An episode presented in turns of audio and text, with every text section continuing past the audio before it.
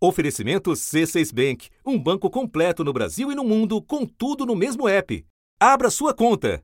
Pela maior renovação dos últimos viu uma renovação tão ampla. A renovação da bancada federal. São novatos no Congresso. E como vai governar com a maioria de novatos? Em 2018, um deputado federal com seis mandatos nas costas se elegeu presidente da República, alegando ser contra o sistema.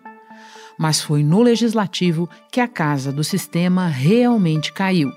Dos 32 senadores que tentaram a reeleição, só oito conseguiram. Nunca se viu uma renovação tão ampla no Senado desde a redemocratização do país. Novos rostos vão ocupar boa parte dessas concorridas cadeiras. A Câmara teve a maior renovação dos últimos 20 anos, 47%. Dos 513 eleitos, 243 deputados são de primeiro mandato. 19 ex-deputados foram eleitos. Agora, o vento sopra na direção contrária. 87% dos deputados federais estão tentando se manter no cargo. Dos 513, apenas 65 não tentarão renovar o mandato. Os demais 448 pretendem continuar onde estão e vários fatores indicam que a chance de sucesso é elevada. Das novas regras ao volume de dinheiro público disponível para a campanha.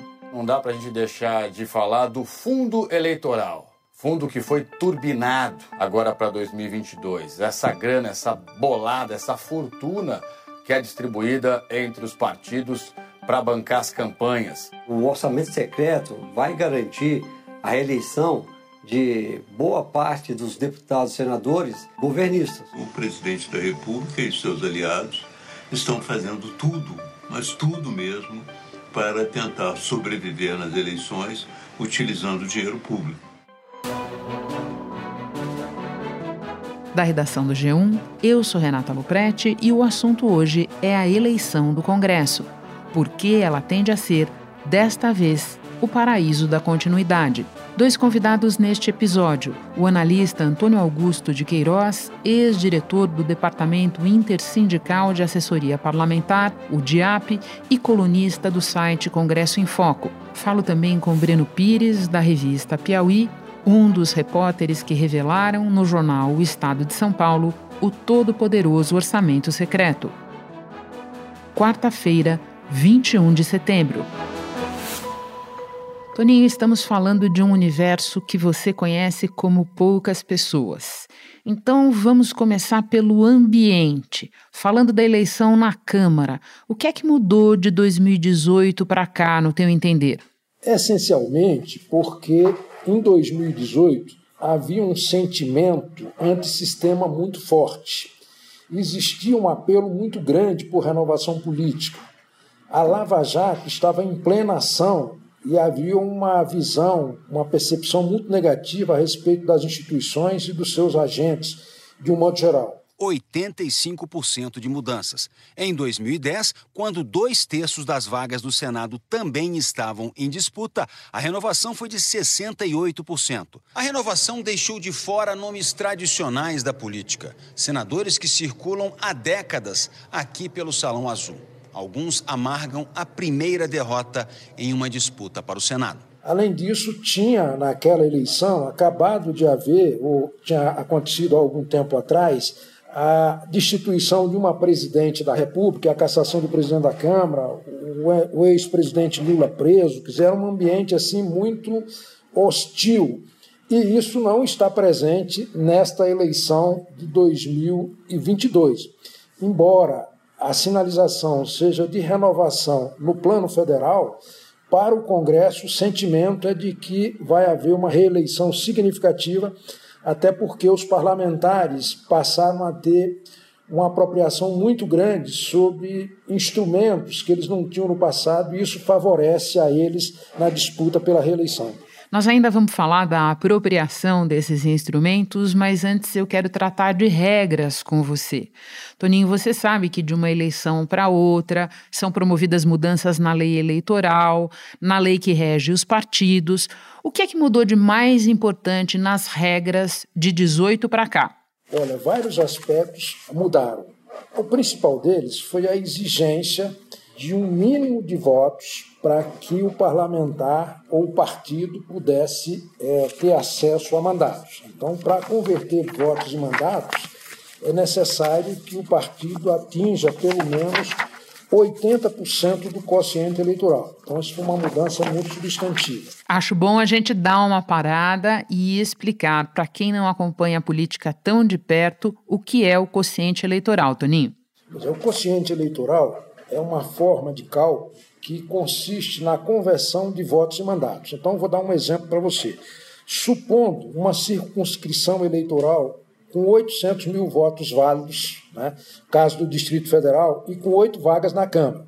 Então, pega-se esses votos válidos e divide pelo número de vagas, e se chega ao quociente eleitoral, que no caso seria 100 mil, dividido 800 por 8, e, portanto, chega-se a 100 mil votos. Então, qualquer partido que atingir 100 mil votos, ele tem direito a uma vaga automaticamente. Acontece que nem todas as vagas são preenchidas na primeira rodada pelo quociente eleitoral. Então, as vagas não preenchidas, conhecida como sistema de sobras, são objeto de uma segunda rodada em que aqueles partidos que elegeram na primeira disputam nessa segunda rodada, acrescentando uma vaga além daquela que ele obteve e dividindo a votação dele por essa, por essa nova quantidade de vagas. Então, se ele obteve uma, ele pega os votos que teve e divide por duas. Se ele tiver a maior média, ele ocupa essa vaga. E para preencher essa segunda vaga, no sistema de sobras, antes não tinha exigência nenhuma, agora passou a ter a exigência de que o partido tem que atingir 80% do quociente eleitoral. Os parlamentares que aprovaram essa regra vão se arrepender amargamente dela, porque todos eles terão muito votos, mas alguns deles deixarão de se reeleger porque o seu partido não terá atingido os 80% do quociente eleitoral. E eu estou entendendo que, apesar desses casos que você explica, você está prevendo, é, no todo, um vento muito forte de reeleição. Deixa eu te fazer uma pergunta. As federações partidárias, uma novidade agora, contribuem de alguma maneira? São um estímulo à reeleição dos atuais parlamentares ou nada a ver? São um estímulo aos, aos novos parlamentares e são principalmente uma forma de substituir a chamada coligação, com uma diferença qualitativa. Antes, as coligações reuniam pessoas e partidos com visões ideológicas completamente distintas e eventualmente opostas. Agora não, como a federação, os partidos são obrigados a ficarem juntos durante quatro anos, tem que ter o um mínimo de identidade programática e ideológica. Esse ciclo de quatro anos exige a união dos partidos em uma federação nas eleições para presidente, governadores, senadores, deputados federais, estaduais e distritais e também para prefeitos e vereadores. E a aliança entre as legendas deve ser a mesma nas 27 unidades da federação. Se um partido sair da federação antes desse prazo, perderá acesso ao fundo partidário, principal fonte de recursos das legendas nesse período, e não vai poder entrar em outra federação nas duas eleições seguintes. E, para dar um exemplo, o PT fez uma federação com o PCdoB e com o PV. Esses partidos, se disputassem separadamente, obtendo a mesma votação que eles irão obter juntos numa federação, eles teriam 15% de vagas a menos. Significa dizer o seguinte: a federação favorece enormemente a ampliação da bancada de um lado e principalmente os que são candidatos à reeleição, porque são mais conhecidos e certamente terão grande votação e serão é, beneficiados com isso. Né? Entendi. Agora, Toninho, e nos recursos e na forma de financiamento? Você estava falando dos instrumentos dos quais os parlamentares se apropriaram mais. O que é que mudou na forma de financiamento de 2018 para cá e principalmente no volume de recursos? É, em primeiro lugar, o fundo partidário mais do que dobrou. Né?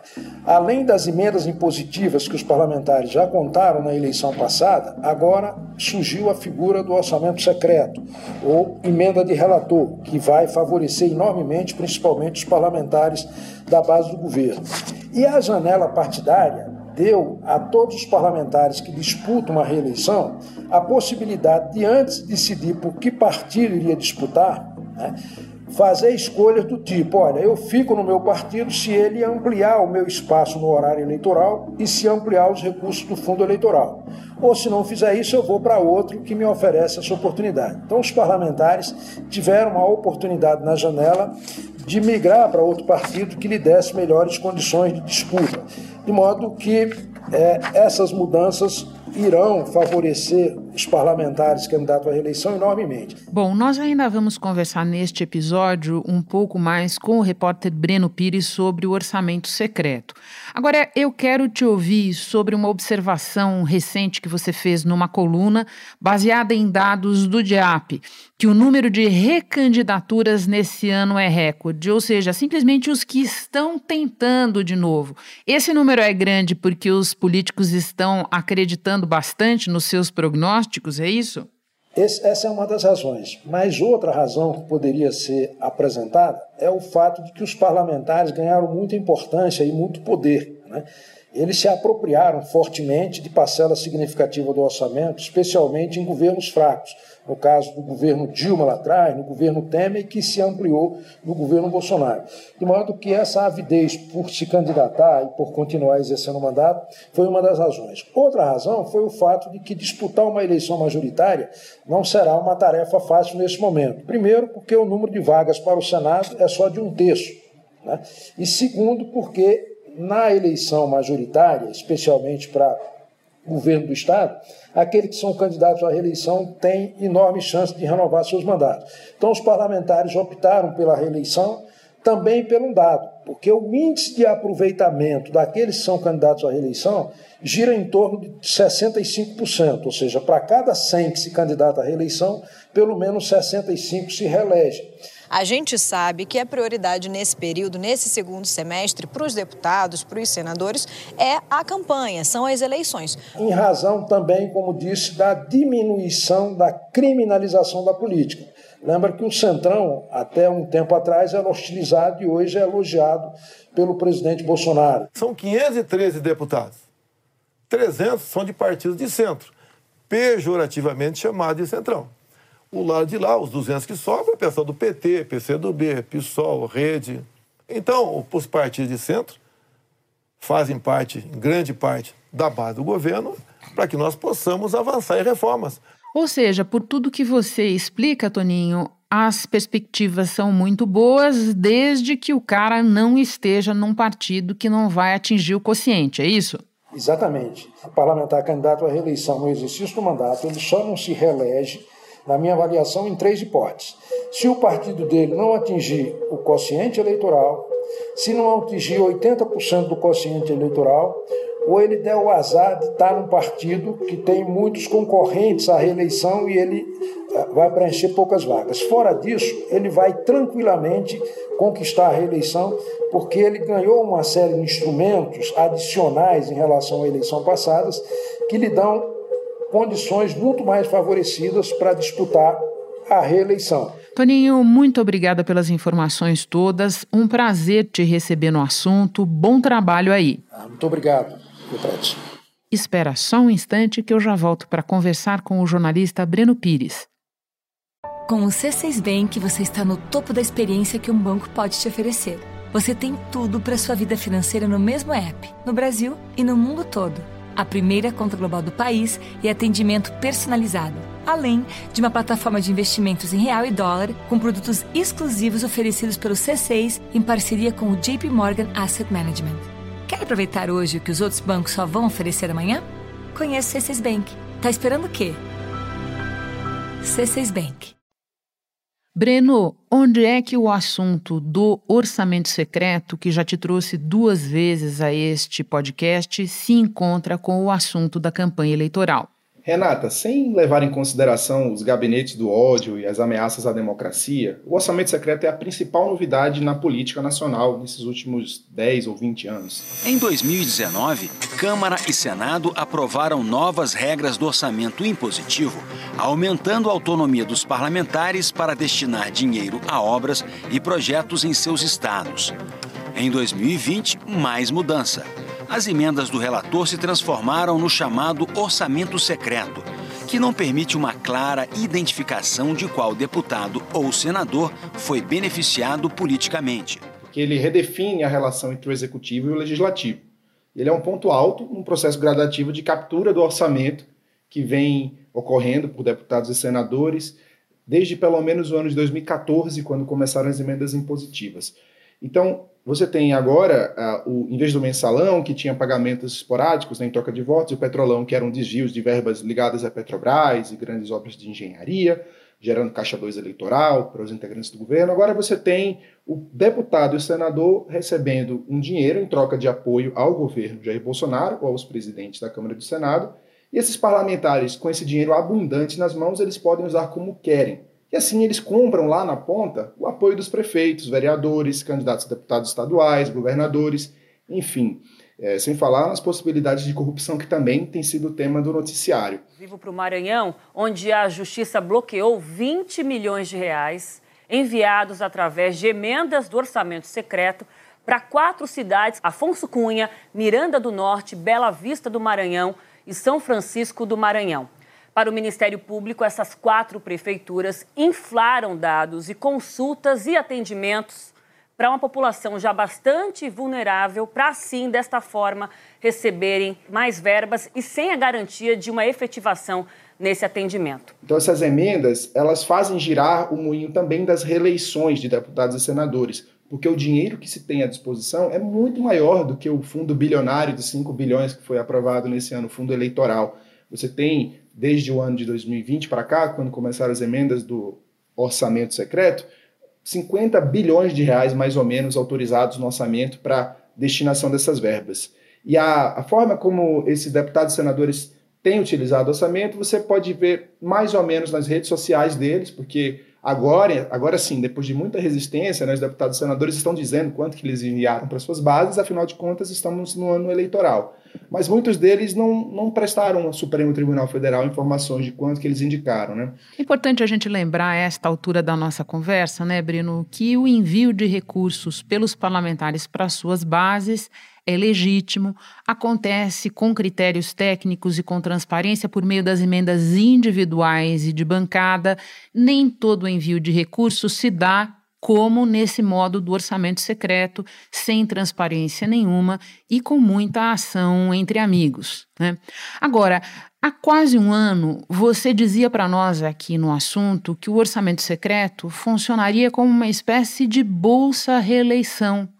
Eu te peço que explique agora por que e de que maneiras o Congresso manobrou para ter mais recursos irrigando os municípios em período eleitoral. Depois das denúncias da imprensa, a, a expectativa era de que pudesse haver uma espécie de, de concertação, um ajuste, para que essas emendas pudessem, pelo menos, ser transferidas de maneira transparente mas isso não aconteceu, né? E há, e há, até uma expectativa de que o Supremo possa tomar uma nova decisão para limitar a forma como têm sido feitos esses repasses, mas a, as principais modificações, né, se a gente for olhar do ponto de vista do legislativo, né, que foram feitas para continuar com esses recursos, foram a, uma aprovação na, de uma resolução é, conjunta no Congresso no fim do ano passado, em dezembro, que pela primeira vez introduzia a possibilidade de você usar essas emendas de relator para distribuir verbas, para fazer indicações novas, porque antes eram apenas para correção e ajustes no orçamento, né, de omissões, e, e também você tem outras alterações que estão sendo feitas nas leis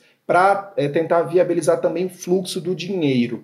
As regras aprovadas pelo Congresso estabelecem que as indicações e as solicitações serão publicadas no site da Comissão Mista de Orçamento e encaminhadas ao Poder Executivo, e que esses pedidos podem ser recebidos de parlamentares, de agentes públicos ou da sociedade civil.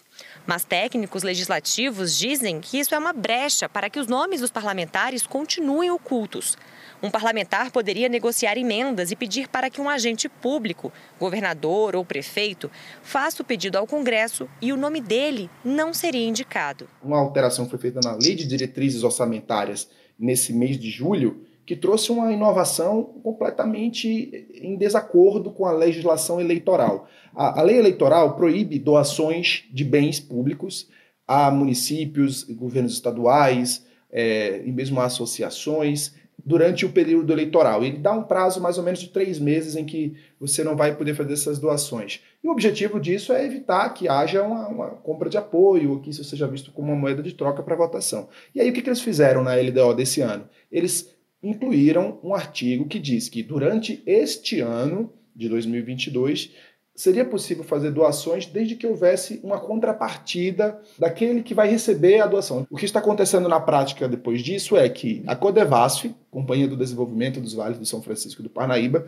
que tem um monte de caminhões, tratores, retroescavadeiras, pás carregadoras para doar, que são essas compras que foram feitas com orçamento secreto nos últimos anos, basta que quem vai receber lá na ponta apresente um, uma, uma contrapartida simbólica de 1% do valor, por exemplo, com entrega de cestas básicas, é, uma série de outras é, formas como você tem como dar conta desse 1%, para que a Codevasf faça uma doação para uma prefeitura que tem um prefeito que vai apoiar um deputado, que vai apoiar um senador em troca dessa doação que é feita de última hora, que serve como um ato de campanha. Então, é muito dinheiro, é o afrouxamento da legislação que impede o abuso de poder econômico e político. E eu acho que esse é o grande mote, é, depois daquela é, projeção prévia né, de que haveria uma bolsa reeleição, de fato tem uma bolsa reeleição. O que é impressionante é que essa bolsa reeleição vem sem nenhum controle. Aproveitando que você mencionou o Supremo, numa reportagem recente na Piauí, você mostrou como o relatório do Tribunal de Contas da União sobre a prestação de contas da presidência em 2021 já fornece bases para que o tribunal declare a inconstitucionalidade do orçamento secreto. Muita gente acredita que o tribunal não vai se manifestar até a eleição, um período político muito conflagrado. Agora, existem elementos para acreditar que ele possa fazer isso antes da eleição das mesas do Congresso, lá em fevereiro, quando serão escolhidos ou até reeleitos os presidentes da Câmara e do Senado? Existem meios de tomar uma decisão, sim, que até acredito que pode ser difícil tirar o poder de destinar verbas do Congresso, mas ao menos de banir essa emenda de relator, é, a forma como vem sendo utilizada, é, isso é algo que sim está sendo discutido. O que se pode é, imaginar, Renata, tentando até pensar numa ideia de uma modulação, uma, uma hipótese que eu já ouvi de uma pessoa que tem uma entrada no Supremo, é que não é preciso uma decisão tão complexa. Se entenderem que não há voto suficiente para eliminar a emenda de relator, seria possível transformá-la, então, é, fazer com que as emendas de relator sejam utilizadas seguindo as regras já existentes para as emendas individuais e de bancadas, que aparece o nome da pessoa, que aparece para onde vai.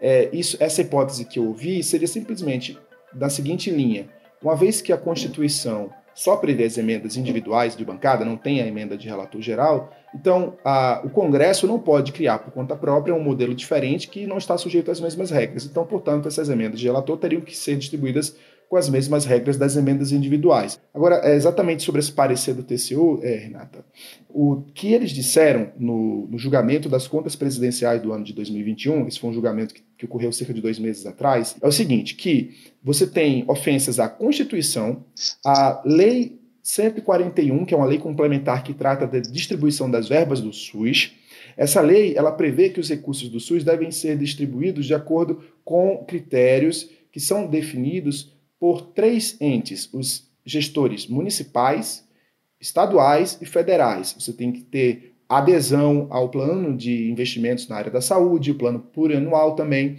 E você tem ofensas não somente na distribuição do SUS, como é, ao próprio, as próprias leis de responsabilidade fiscal e algumas alterações da LDO claramente estão em desacordo com o que diz a Constituição. O presidente do Senado o senador Rodrigo Pacheco, ele quer criar aquele grupo de trabalho para definir o uso do orçamento com a participação de membros do TCU, Supremo e relatores. Esse caso do orçamento secreto é vespeiro, né? Uhum. Isso vai dar problema. Isso com certeza vai trazer dor de cabeça é, para quem hoje está utilizando as verbas do orçamento secreto, ali emendas de relator, de forma ilegal e tem muita gente usando esse recurso de forma ilegal. Então, esse, esse tema desse, desse relatório do TCU também foi citado né, na coluna do Carlos Andreasa nesta terça-feira no Jornal o Globo, e de fato a, a, a, faca e o queijo estão na mão da ministra Rosa Weber, agora presidente do Supremo Tribunal Federal, que poderá tomar uma, uma primeira decisão dela seria pautar o julgamento, né? Breno, nosso tempo está quase acabando, mas eu quero testar com você uma ideia que eu tenho ouvido bastante a de que o orçamento secreto não só vai turbinar a taxa de reeleição dos parlamentares, como já está pavimentando a recondução do Lira na Câmara e do Pacheco no Senado, porque os acordos estão sendo feitos nesse sentido. Você concorda com essa ideia? Completamente. A reeleição nesse ano é como se os deputados e senadores que já estão no mandato eles estão concorrendo numa Olimpíada. Imaginamos que seja uma prova de atletismo, uma maratona. Aqueles que estão recebendo orçamento secreto, eles estão correndo dopados. Aqueles que não têm orçamento secreto vão ter que fazer, eh, se desdobrar né, de uma maneira eh, muito difícil de você conseguir suplantar o poderio econômico que traz a visibilidade, que traz o apelo para a votação nos estados e municípios. Então, portanto, a, as verbas que, que, estão sendo distribuídas pelo Arthur Lira, pelo Rodrigo Pacheco, como presidente da Câmara e do Senado, elas são cruciais para a própria reeleição deles, porque aqueles que conseguirem se reeleger deputados e senadores, né, os quase cerca de 600 deputados e senadores que temos ao todo, vão dever uma, uma gratidão, vão dever um apoio aos deputados, enfim, ao, ao, presidente da Câmara e do Senado. E com, e com um, histórias de bastidor, Renata, que se eu puder até avançar aqui para dizer, indicam que tem até é, é, uma espécie de, de, de, equipe de trabalho atualmente do gabinete do presidente da Câmara, Arthur Lira, que já está buscando também possíveis novos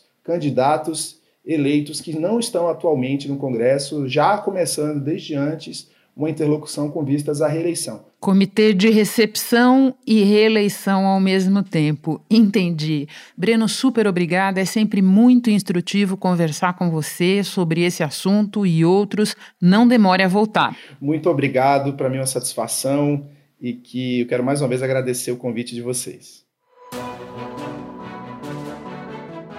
Este episódio incluiu áudios do portal Imirante e do Mangaba Cast este foi o assunto podcast diário disponível no G1, no Globoplay ou na sua plataforma de áudio preferida. Vale a pena seguir o podcast na Amazon ou no Spotify, assinar no Apple Podcasts, se inscrever no Google Podcasts ou no Castbox e favoritar na Deezer. Assim você recebe uma notificação sempre que tiver novo episódio. Eu sou Renata Loprete e fico por aqui. Até o próximo assunto.